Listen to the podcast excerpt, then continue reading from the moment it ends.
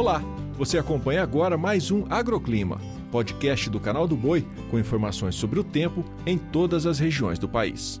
Olá, ouvinte, seja bem-vinda ao Agroclima. E a semana começa com tempo firme na maior parte do país. Inclusive, os produtores já estão preocupados quanto aos baixos índices de umidade relativa do ar e também quanto à redução da umidade em solo, tornando a vegetação mais seca e mais propícia para o aumento no número de focos de incêndio. Diferente desse cenário, temos as áreas de chuva, com destaque para Roraima e também o litoral entre Alagoas e Paraíba. Tudo devido à atuação de instabilidades tropicais. Enquanto isso, nota-se uma pequena chance de chuva desde o Rio Grande do Sul até o oeste do Mato Grosso do Sul, em função da aproximação de uma nova frente fria. Mas vale ressaltar que a maior parte das áreas produtoras vão continuar com tempo seco neste início de semana. Agora falando de temperaturas, máxima prevista de 26 graus em Uruguaiana, 30 em Araçatuba e 28 em Queimadas. E olha só, o calorão é de 33 graus em Rorainópolis e 34 em Rondonópolis, no Mato Grosso.